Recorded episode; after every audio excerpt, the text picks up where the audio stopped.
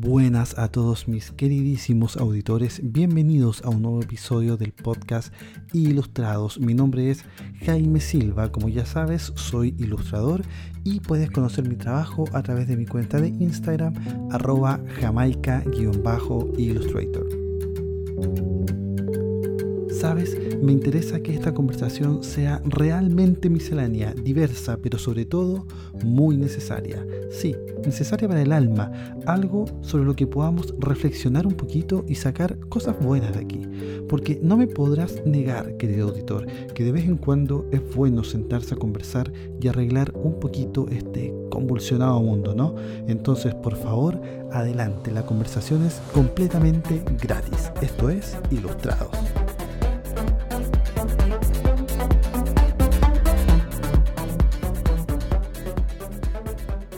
Hoy en día prácticamente el planeta completo está en cuarentena a causa del coronavirus COVID-19. Este virus que partió en la ciudad de Wuhan, la capital de la provincia de Hubei en China Central, una ciudad que para el común de los occidentales simplemente no existía. Y lo logramos conocer gracias a este virus y a los curiosos de Internet. Son tantas las aristas de este problema que es complejo y yo diría incluso inacabable poder abarcarlas todas. Podríamos analizar todo este conflicto sanitario desde puntos de vista políticos, científicos, sociales, hasta poéticos. Christian Warken, de hecho, en su programa Desde el Jardín, que es un podcast que pueden encontrar en cualquiera de sus plataformas de podcast favoritos, de hecho, él analizaba esto siempre desde su mirada humanista, aludiendo a escritores, poetas o filósofos.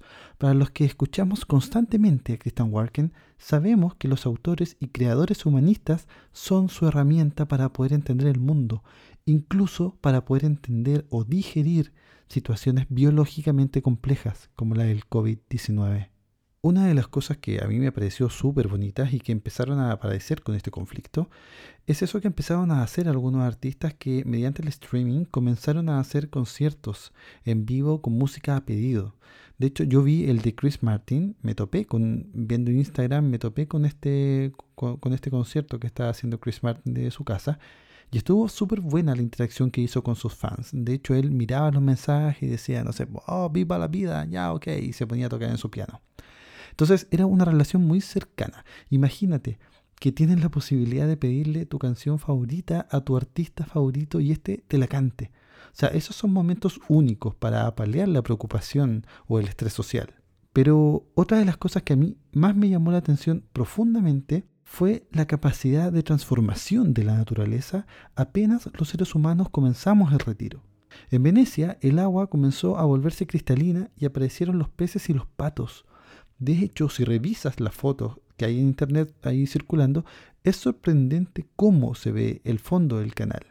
Quien ha tenido la posibilidad de ir a Venecia sabe que el agua de Venecia tiende a la turbidez y el fondo no se ve. Y así ha sido durante años, entonces ese escenario pasó a ser normal, tristemente normal. Por otro lado, la NASA publicó fotos satelitales de las principales ciudades de China, Beijing, Shanghái, Hong Kong, entre otras en una comparativa que hizo entre enero y febrero de este mismo año y la disminución de dióxido de nitrógeno es increíble, de verdad. O sea, el manchón de contaminación disminuyó casi a cero.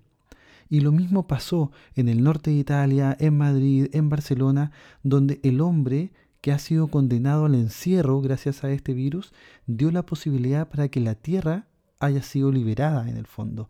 La Tierra ha vuelto a tener un aire más limpio, en el fondo, un respiro.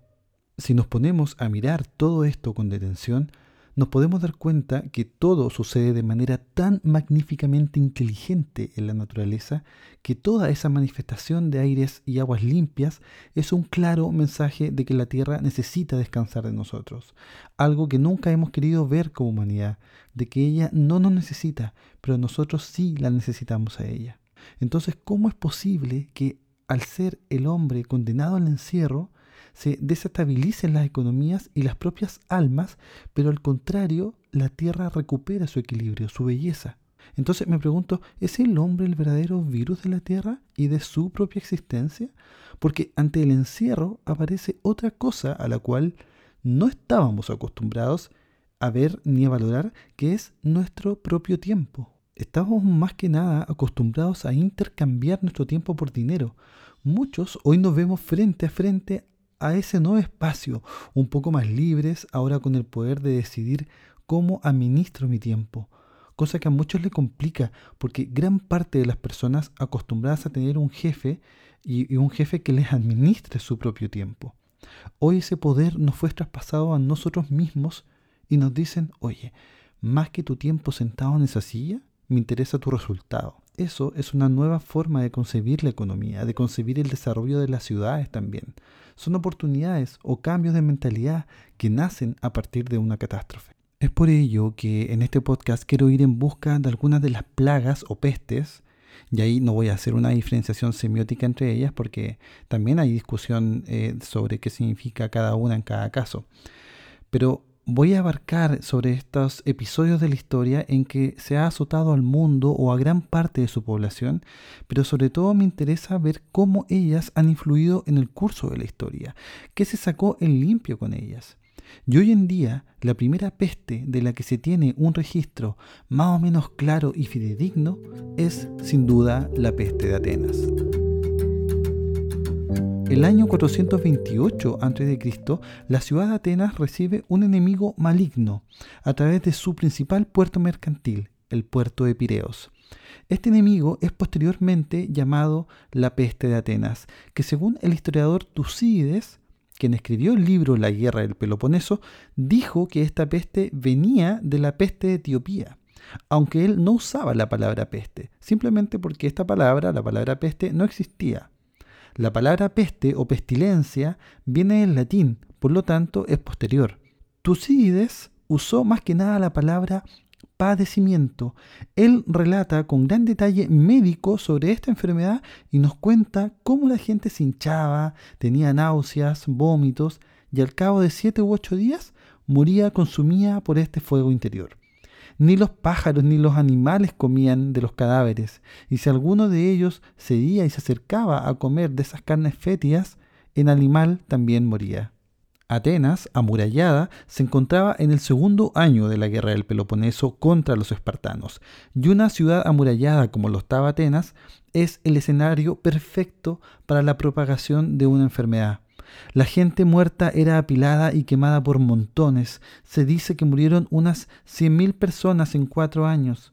Su mismísimo emperador Pericles murió en un segundo brote de la epidemia el año 429 a.C. Pero Atenas, antes de la guerra del Peloponeso, antes de su enfrentamiento con los espartanos, en una guerra que duraría ya 27 años, venía de años de gloria, un fuerte crecimiento económico, político, militar y cultural. Atenas era la reina del mundo. En el llamado siglo de Pericles, Atenas se convirtió en el origen de toda la cultura de Occidente. Todo lo que conocemos por la cultura de Occidente nació ahí, incluso nuestro lenguaje.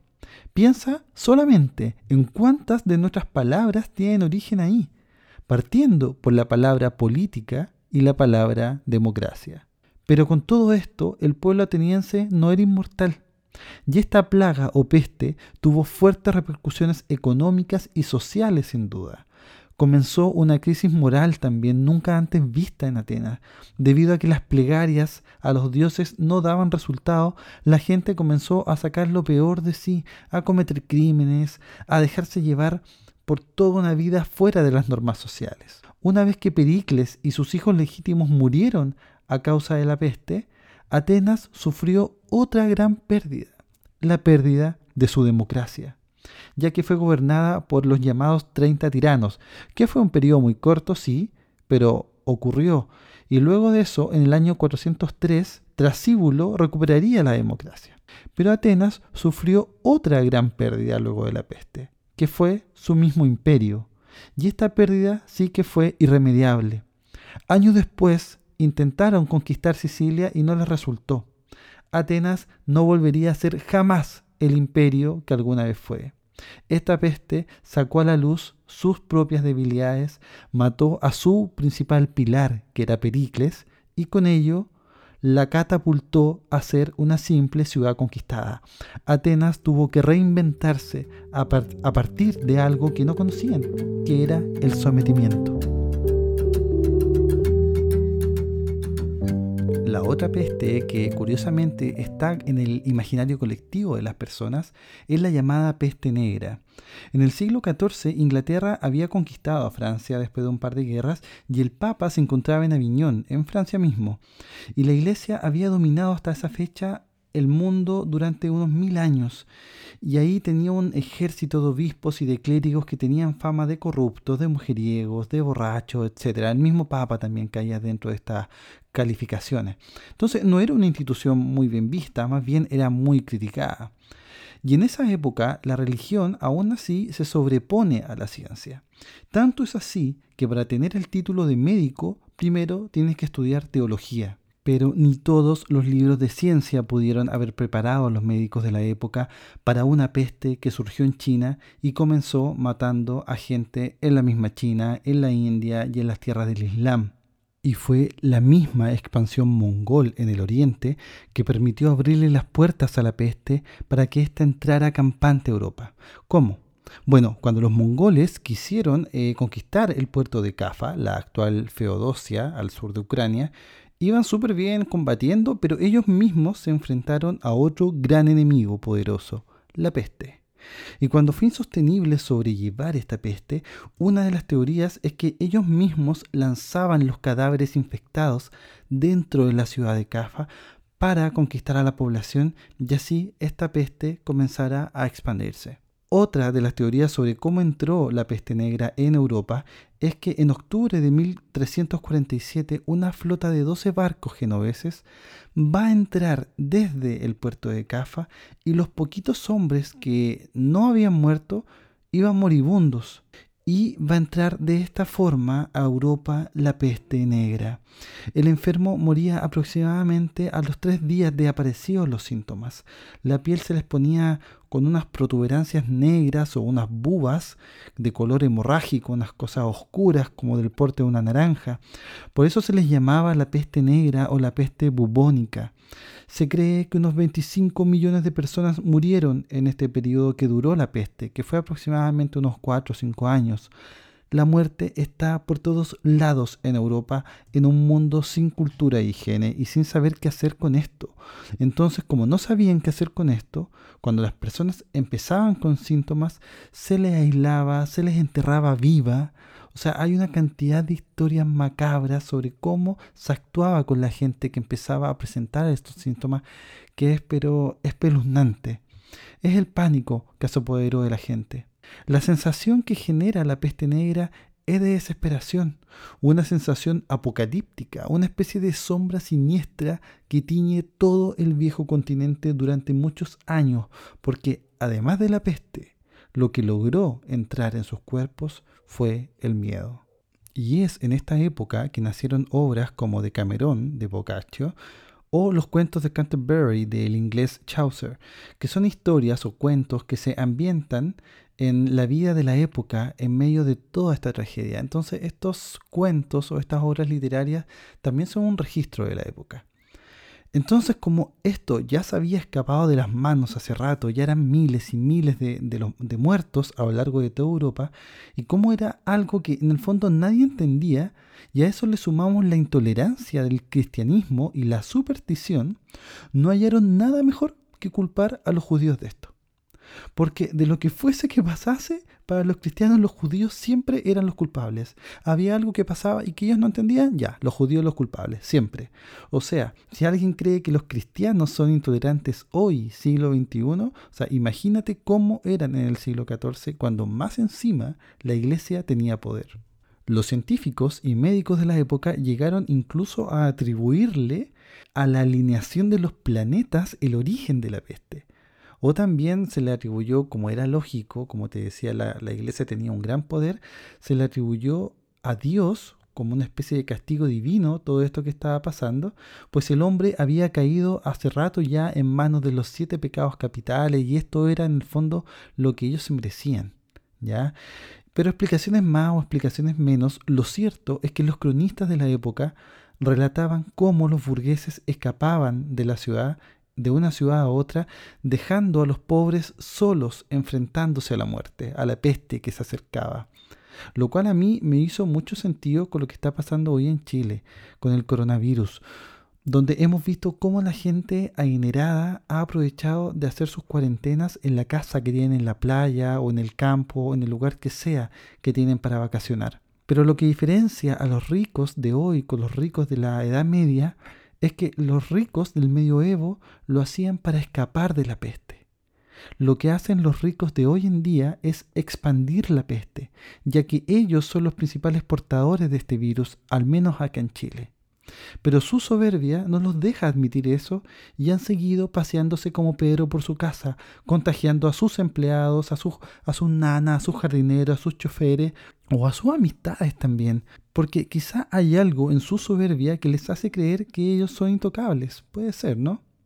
Pero en fin, Europa no recuperaría su normalidad de esta peste negra hasta un siglo después. Se tardaron años en tomar acciones de higiene, prohibir, por ejemplo, tirar la basura a los ríos, eh, no sé, dejar de convivir con las ratas en el mismo espacio, empezaron a tener conciencia de lo que significaba el aseo personal, etc. O sea, si podemos rescatar algo bueno de todo esto que pasó, es que el poder feudal también comenzó una caída en picada.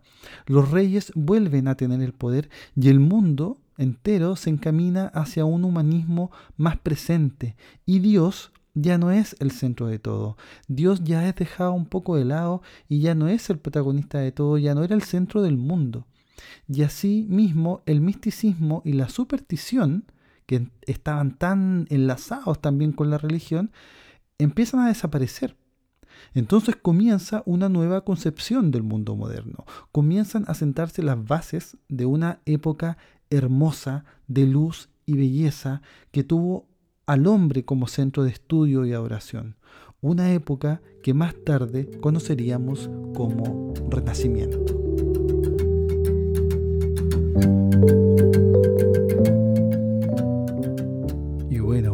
Podemos hablar de pestes o enfermedades que han cambiado el curso de la historia sin dejar de hablar de la fiebre española, la mal llamada gripe española. Y digo mal llamada porque no fue España el lugar de origen de esta peste, para nada, sino que fue España el primer país en, llevar estos datos de, de la existencia de esta peste al mundo entero. Fue la que reveló los datos al mundo sobre la existencia de esta gripe. Claro, en una Europa convulsionada por las consecuencias de la Primera Guerra Mundial, que había terminado hace muy poco, los medios escritos estaban censurados por el poder militar y tenían prohibidísimo hablar sobre esta enfermedad que llegó a matar entre 50 millones a 100 millones de habitantes, o sea, tres veces más de los muertos que hubo en la Primera Guerra Mundial. España tomó esta actitud de hacer pública la información porque ella estaba desmarcada, era un país neutral, entonces estaba desmarcada este tema de la Primera Guerra Mundial. Y lo increíble de esta epidemia es que afectó también a personas jóvenes entre 20 y 40 años y personas sanas. Y además llegó a afectar incluso a los animales domésticos, a los perros y a los gatos y los síntomas eran muy parecidos a los de todas las gripes, fiebre, vómito, diarrea, y la gente terminaba por morir en el fondo de neumonía bacteriana. La muerte comenzaba a teñir todo el territorio europeo una vez más, y una vez más ricos y pobres caerían en manos de este enemigo invisible. Incluso el pintor Gustav Klimt, también él murió a causa de esta, de esta fiebre. Y en, la época, como no habían antibióticos, no habían antivirales, nada, se, no se sabía cómo detener en el fondo todo esto y la gente no sabía tampoco qué hacer. Entonces, la, la gente común y corriente y los periódicos comenzaron a dar tips naturales para combatir esta enfermedad con agua, hierbas medicinales, etcétera. Pero lejos, el cambio más importante ocurrió a nivel de la cultura de, higiene, digamos, de la higiene de las personas. Se comenzó a ser conscientes que sí, efectivamente se había avanzado luego de la Edad Media en muchos hábitos de higiene, pero faltaba todavía mucho camino por recorrer. Se empezó a ser consciente, aún más consciente de de la limpieza corporal, de la limpieza de los espacios, de la limpieza sobre todo de nuestras comidas se avanzó en la concepción del aislamiento también de las personas enfermas para poder evitar el contagio, evitar la mayor cantidad de contacto físico posible, evitar las aglomeraciones también. ¿Te suena conocido eso? Bueno, la pandemia se detuvo por sí sola en el verano de 1920, pero fue hasta el año 1943 que se detectó la cepa de esta gripe, que era una gripe H1N1. Sin embargo, lo curioso de esta especie de influenza es que, como no había cura, fue el mismo cuerpo humano el que se encargó de desechar este virus y hacerse inmune. Y otra de las cosas que aprendieron los gobiernos también fue a tener una misma política de salud pública. Y comenzaron con eso a tomar medidas de prevención, por ejemplo, en los colegios con los niños, enseñándoles sobre la educación de la higiene. Pensémoslo, esto ocurrió en un periodo muy, muy corto, entonces fue un golpe muy, muy brusco y muy abrupto para todos los europeos. Y luego de esto vinieron los locos años 20, que como sabemos nacieron como movimiento en Estados Unidos y tuvo una rápida expansión hacia Europa, donde este modelo, que es básicamente un modelo de sociedad de consumo, prendió súper bien porque en el fondo llegó a una sociedad de sobrevivientes que lo único que querían era vivir la vida concho.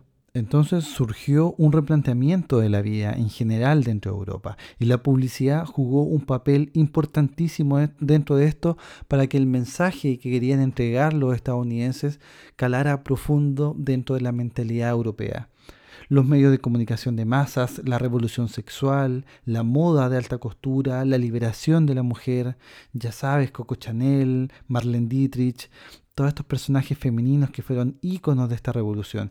Es decir, luego de este periodo de oscuridad, muerte y miedo, surgió un cambio cultural importantísimo, un darse cuenta de si pudimos con esta enfermedad, entonces vivamos la vida full, o sea, nos lanzamos de aquí para adelante. Y fue ahí donde el modelo de vida que, se, que vendía Estados Unidos se hizo tan atractivo. Bueno, todo eso hasta la caída de la bolsa de Wall Street en 1929 y posteriormente el otro gran golpe, la Segunda Guerra Mundial. Y si queremos hablar de enfermedades que han marcado la historia de la humanidad, no podemos dejar de hablar del VIH. El VIH es probablemente una de las pandemias más tabúes del siglo XX y del siglo XXI, porque tras años de su descubrimiento ha sido lento el despertar de las conciencias y ha costado años desprejuiciar al mundo entero, existiendo todavía mitos que parecen sacados de una novela de ficción. Su origen es impreciso, pero lo cierto es que en el año 1981 los Centros para el Control y Prevención de Enfermedades en Estados Unidos dieron a conocer cinco casos de neumosis carini y luego de varios casos también de carcoma de Kaposi. Ambos casos, ambos tipos de enfermedades ya eran conocidos, pero con el tiempo ellos se dieron cuenta de que ambas afecciones atacaban al unísono a los hombres y a hombres me refiero a hombres del sexo masculino, porque lo curioso es que estos primeros casos eran en hombres todos homosexuales y sexualmente activos. Además se dieron cuenta que ellos sufrían de las llamadas enfermedades oportunistas, que son enfermedades que entran a tu cuerpo aprovechando una baja en tus niveles de inmunidad. Todos estos hombres murieron meses después. Y sabes, muchas cosas ayudaron a que se tuviera un prejuicio o una idea errada de esta enfermedad. Muchas cosas como que se alinearon para que, para que esto pasara. Primero, esta enfermedad se manifiesta con manchas rosadas en la piel, por lo que la prensa del momento la llamó la peste rosa. Pero ella causó confusión porque la gente pensaba que con peste rosa se referían a la población gay. Bueno, y a partir de ello también se asocia lo gay, a lo pink, a lo rosa. De hecho, en, el mismo, en la misma Ciudad de México existe el llamado barrio rosa, que es un barrio mayoritariamente gay. De ahí existe esta asociación. Pero en fin, a ello también se sumó que los primeros detectados eran mayoritariamente gays. Y digo mayoritariamente gay porque fue tal el foco que se puso en ellos que el mundo heterosexual llegó a creer que esta enfermedad a ellos simplemente no les tocaba. Luego, con los años, vino Freddie Mercury, ícono del movimiento gay, y era él justamente quien representaba todo eso que la iglesia tanto crucificaba. homosexualidad, fiestas, drogas, promiscuidad y finalmente VIH. Con él, la historia de esta enfermedad volvió a tener ese prejuicio muy claro a nivel mundial y saltó mucha gente diciendo, ah, ¿vieron? Ustedes, los homosexuales, son los culpables. Pero bueno, había un lado que nadie quería ver y es que la enfermedad comenzó a expandirse también a través de los heterosexuales en África, en Asia, en el Caribe. En un mundo donde el condón tenía un concepto solo anticonceptivo, jamás para prevenir enfermedades de transmisión sexual. Y como la atención estaba tan puesta en los homosexuales, entonces no se le puso atajo, porque efectivamente los heterosexuales se creían inmunes a esto o creían que esta enfermedad no les pertenecía. Con el paso de los años vimos cómo muchos personajes comenzaron a concientizar con la enfermedad y hablar más de ella. Lady Di, o Diana de Gales fue una activista acérrima para hacernos ver que también existían niños que morían a causa del VIH en África, donde los niveles de contagiados alcanzaban niveles altísimos. Diana de Gales nos hizo ver que el VIH no tenía nada que ver con la homosexualidad ni con la promiscuidad. En África, mujeres de pueblos aislados, de aldeas originarias, eran contagiadas por sus maridos y daban a luz niños que ya nacían con el virus en el cuerpo. África era el lugar que todos querían ignorar, porque el hombre occidental moderno, en la medida que pueda ignorar sus aflicciones, lo va a hacer, porque cree que ese es el camino a la felicidad. Bueno, bastó que Diana de Gales muriera para que las cámaras de televisión de todo el mundo y de los periódicos todos se fueran de África y África volviera a ser la tierra olvidada. Hoy, en pleno 2020, aún existe mucha ignorancia respecto a esta enfermedad, con tratamiento, pero sin cura. Pero incluso, más que ignorancia, es el poder del mito lo que las personas no pueden sacar de sus cabezas. Con el VIH, el mundo comenzó a tomar conciencia de sus prácticas sexuales. La llamada educación sexual comenzó a tomar importancia y ha servido incluso para que las trabajadoras sexuales o los trabajadores sexuales también se agrupen y se informen, se cuiden. Es decir, esta enfermedad impactó a nivel cultural mundial, pero de la cultura del sexo, aunque aún sobreviven algunos heterosexuales que creen que solo por el hecho de ser heterosexuales ya son inmunes a esto. Pero bueno, ¿qué podemos esperar? Hemos tenido pruebas suficientes de que tienen que pasar siglos para que podamos ver cambios reales en la conciencia humana. Creo que con este coronavirus, con esta crisis sanitaria que estamos viviendo, se vendrán nuevas formas de educarnos, nuevas formas de trabajar, de hacer economía, de vivir nuestras propias vidas, de ocupar e invertir nuestro tiempo. Aprender a levantarnos más temprano para leer o hacer ejercicio, de perder menos tiempo en relaciones tóxicas o en discusiones inútiles. Alguna cosa vamos a aprender. Es ahora el momento. Con esto se nos está abriendo una tremenda oportunidad, una nueva oportunidad histórica. Nunca tantas culturas tan diversas habían tenido la oportunidad de generar una nueva conciencia colectiva como ahora. Lo que diferencia a esta peste de hoy en día de las otras pestes de la historia es que esta está digitalmente conectada. Eso es algo que hasta unos 20 años atrás era inimaginable. Si esto no es una oportunidad, entonces ¿qué? Muchos discursos son apocalípticos, hablan de la desgracia en sí, de las caídas de las bolsas, que los lunes negros, los desempleos, las muertes, el colapso, etc. Y es tanta la información negativa que es como un humo denso y negro que te ponen en la cara y no te deja ver el horizonte. Así que, mi querido e ilustrado auditor, la invitación es a no dejarte ahogar por esta masa de humo negro sobre tu cara y avanza, avanza sobre la, densa neblina por este camino a veces pedregoso, pero que sin duda conduce a un mundo mejor, a un mejor paisaje. It's in our hand, decía Björk en su canción inédita del disco Grandes Éxitos del año 2002. It's in our hand, it always was, está en nuestras manos, siempre lo estuvo. Y antes de terminar, quisiera tomar las palabras de Diana Uribe, una historiadora que tiene muchos audios subidos a YouTube. Yo te invito a que la busques porque de verdad es súper entretenida, súper didáctica, me encantan toda su historia.